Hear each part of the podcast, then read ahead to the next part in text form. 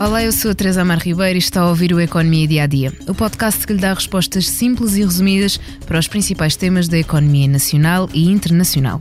Todos os sábados lançamos um episódio que explora um tema económico em destaque durante a semana.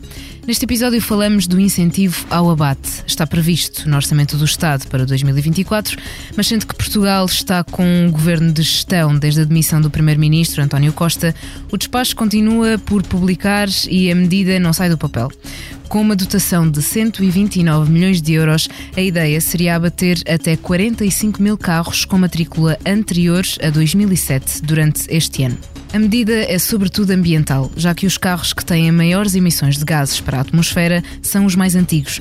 Por isso, em troca de um incentivo monetário, os portugueses podem desistir do seu velho carro. Para falar sobre o tema, convidamos o jornalista Vítor Andrade, que acompanha os temas dos automóveis. Olá, Vítor, obrigada por teres vindo. Olá, Teresa. O seu futuro pode dar-lhe a independência que ambiciona, mas não é independente de si. Ele depende da atenção que lhe der agora. O seu futuro precisa de alguém que o acompanhe com dedicação em todas as fases do seu crescimento. De alguém que saiba o que lhe dizer nas pequenas e grandes decisões. O seu futuro precisa de um novo banco. Dê atenção ao seu futuro agora. Pode fazê-lo sozinho, mas será mais fácil se nos estiver ao seu lado. Conheça as nossas soluções de poupança e investimento no balcão ou em novobanco.pt.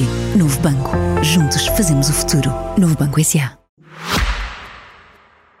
Vitor, eu começava por te perguntar: uh, Portugal tem um dos parques automóveis mais envelhecidos da União Europeia, daí esta necessidade de um incentivo ao abate.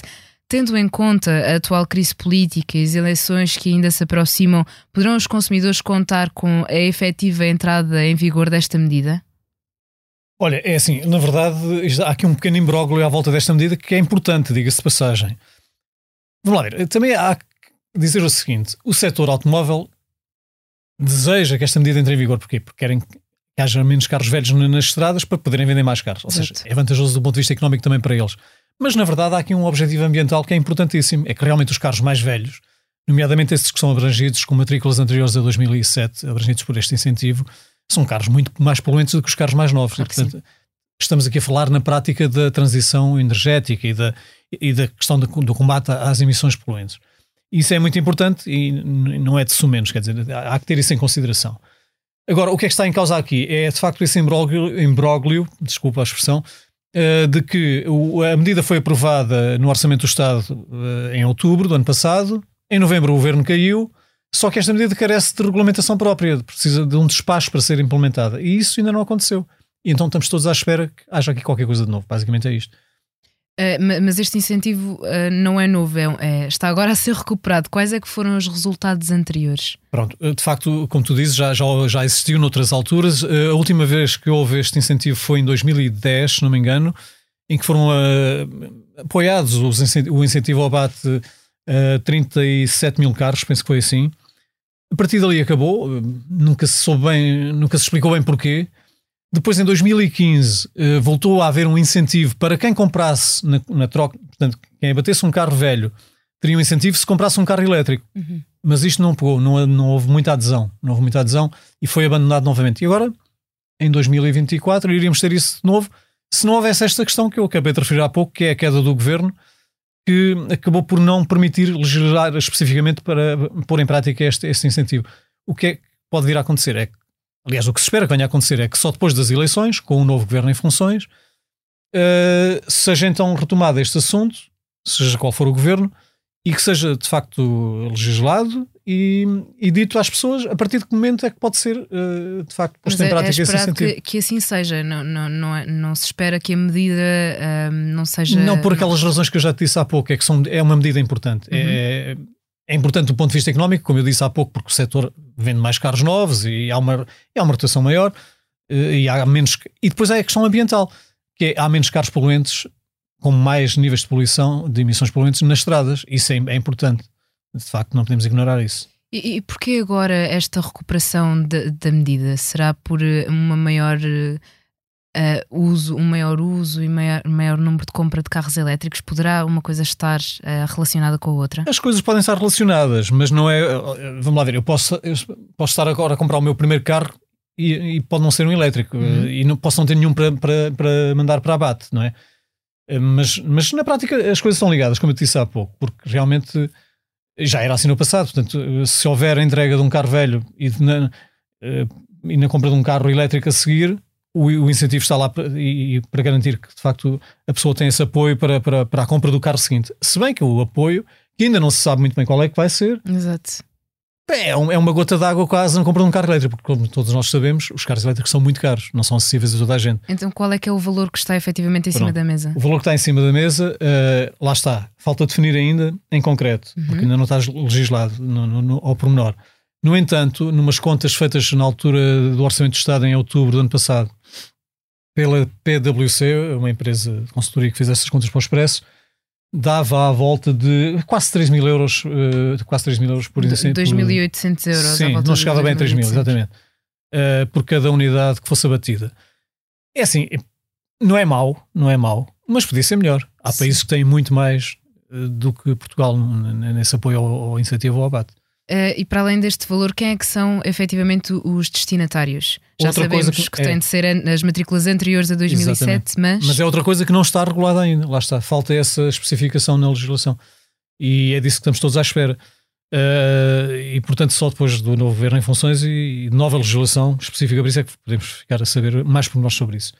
Mas pronto, vamos aguardar e esperar que isto corra bem, quer dizer, que de facto o incentivo vá para a frente e que até pudesse ser melhorado, a dotação que está prevista é essa, que vai resultar na prática nos três, perto de 3 mil euros por cada unidade abatida. Mas se fosse melhor, maior, melhor ainda, não é? Vamos ver o que é que sai Dizias há pouco que noutros países europeus este incentivo tem um valor superior. Como, como é que está a ser utilizado este incentivo noutros países? Consegues-me dar alguns exemplos? Sim, olha. Quais são as maiores diferenças? Sim, as assim? maiores diferenças, é, olha, por exemplo, aqui ao lado em Espanha o incentivo até é menor do que este que estávamos a falar para Portugal. É da ordem dos 2 mil euros. No entanto, na Roménia é 10 mil euros por cada carro abatido. Portanto, aí sim, realmente já faz alguma diferença para quem quiser comprar um carro, um carro elétrico. Uh, como todos nós sabemos, os carros elétricos uh, andam ali à volta dos 30 mil para cima, muito para cima disso. Depois. Uh, agora foi lançado um modelo mais barato, a semana passada aqui em Portugal, na casa dos 23 mil euros, mas é o primeiro de, a esse nível. Portanto, de facto, dá muito jeito ter um apoio bom e significativo uh, quando se bate um carro antigo. Estamos a fazer um favor ao ambiente e outra à economia. Claro. E portanto, quanto mais for, eh, quanto mais significativo for esse incentivo, mais as pessoas vão aderir com certeza. Claro. Mas então... a disparidade é esta: vai desde os 2 mil euros em Espanha até os 10 mil euros na Roménia.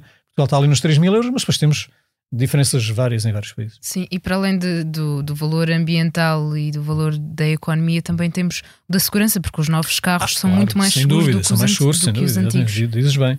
E depois há uma coisa associada a isto que não é, não é de desprezar, que é a quantidade de, de para além da quantidade de emissões de, que não são emitidas, que não vão para a atmosfera, é, é aquilo que se poupa também na compra de, de, de derivados do, do, petróleo, de gasolina, claro. gasóleo e por aí fora. Portanto, eh, aliás, a CAP fez esses, a CAP, que é a Associação de Automóvel de Portugal, fez essas contas e de facto não, não é de desprezar.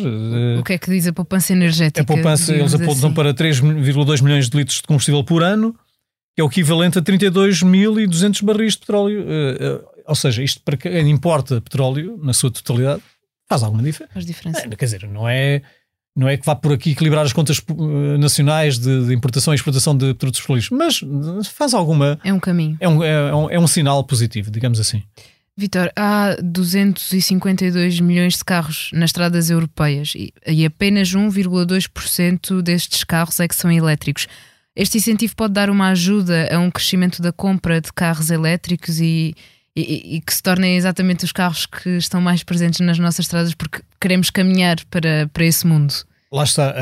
Uh, uh, o, incentivo, o incentivo seria para, nesse caminho, ou seja, para fazer as pessoas desistir de carros com emissões poluentes, ou seja, carros uhum. movidos a combustível, de preferência a gasóleo, que é o supostamente polui mais, e fossem começando a comprar mais carros elétricos. Acontece que essa percentagem diz muito do que é atualmente a taxa de penetração de carros elétricos na União Europeia. 1,2% não é nada, quer dizer, é uma Exato. coisa mínima ainda. Nós estamos a falar de uma coisa muito. muito aliás, há uma, há uma, há uma análise curiosa esta semana do Commerzbank alemão que diz que hum, provavelmente está a falhar a meta da penetração de carros elétricos a nível europeu. E muito pela pressão que a própria Comissão Europeia está a fazer de, a partir de 2035, não, não deixar vender carros uh, que não sejam elétricos uh, no espaço europeu. e isso está ali a causar algum ruído, muito ruído, aliás, muita perturbação no setor. E depois está lá está, é a tal história. As pessoas não têm rendimentos suficientes para poderem comprar carros, nem comp muito menos para comprar casas, que são mais importantes Exato. do que o carro. Mas o carro é uma coisa que a gente precisa para se deslocar, para o emprego, etc. Mas as pessoas não ganham para carros elétricos. Os carros elétricos são muito caros.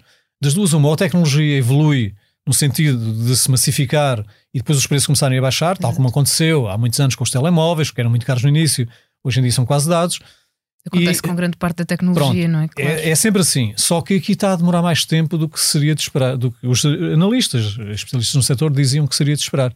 E, portanto, essa taxa de penetração a nível europeu dos 1,2% diz bem do que, tem, do que está a ser a dificuldade da transformação do parque, do parque automóvel. No entanto, é, também é um facto que as vendas de carros elétricos em todos os países quase da Europa estão a crescer bastante de um mês para o outro. É um facto isso. Sim. E em Portugal é a mesma coisa.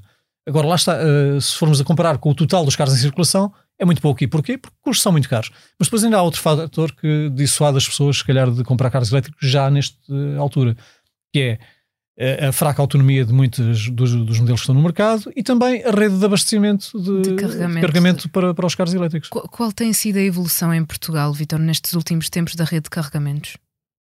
É até há quem diga que é um dos melhores exemplos da Europa a esse nível. No entanto, uh, para quem já teve a experiência de conduzir carros elétricos, eu sou um, de, um desses experimentadores de carros elétricos de vez em quando, por questões profissionais é, é, há um stress permanente. Tu vais a conduzir um carro elétrico, estás sempre a olhar para quanto é que ainda me falta para chegar ao próximo posto de carregamento.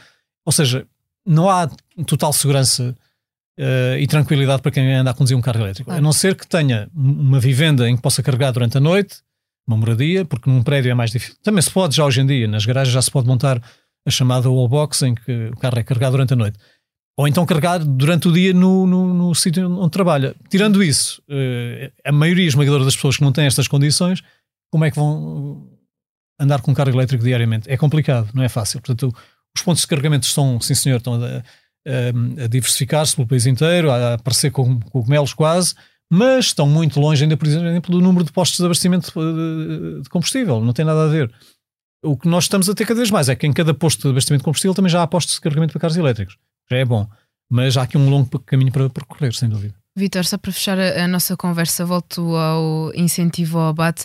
O, o, o, que é que os especialistas na área, as pessoas, os profissionais que trabalham na área, um, ehm, esperam que aconteça quando este incentivo sair efetivamente do papel?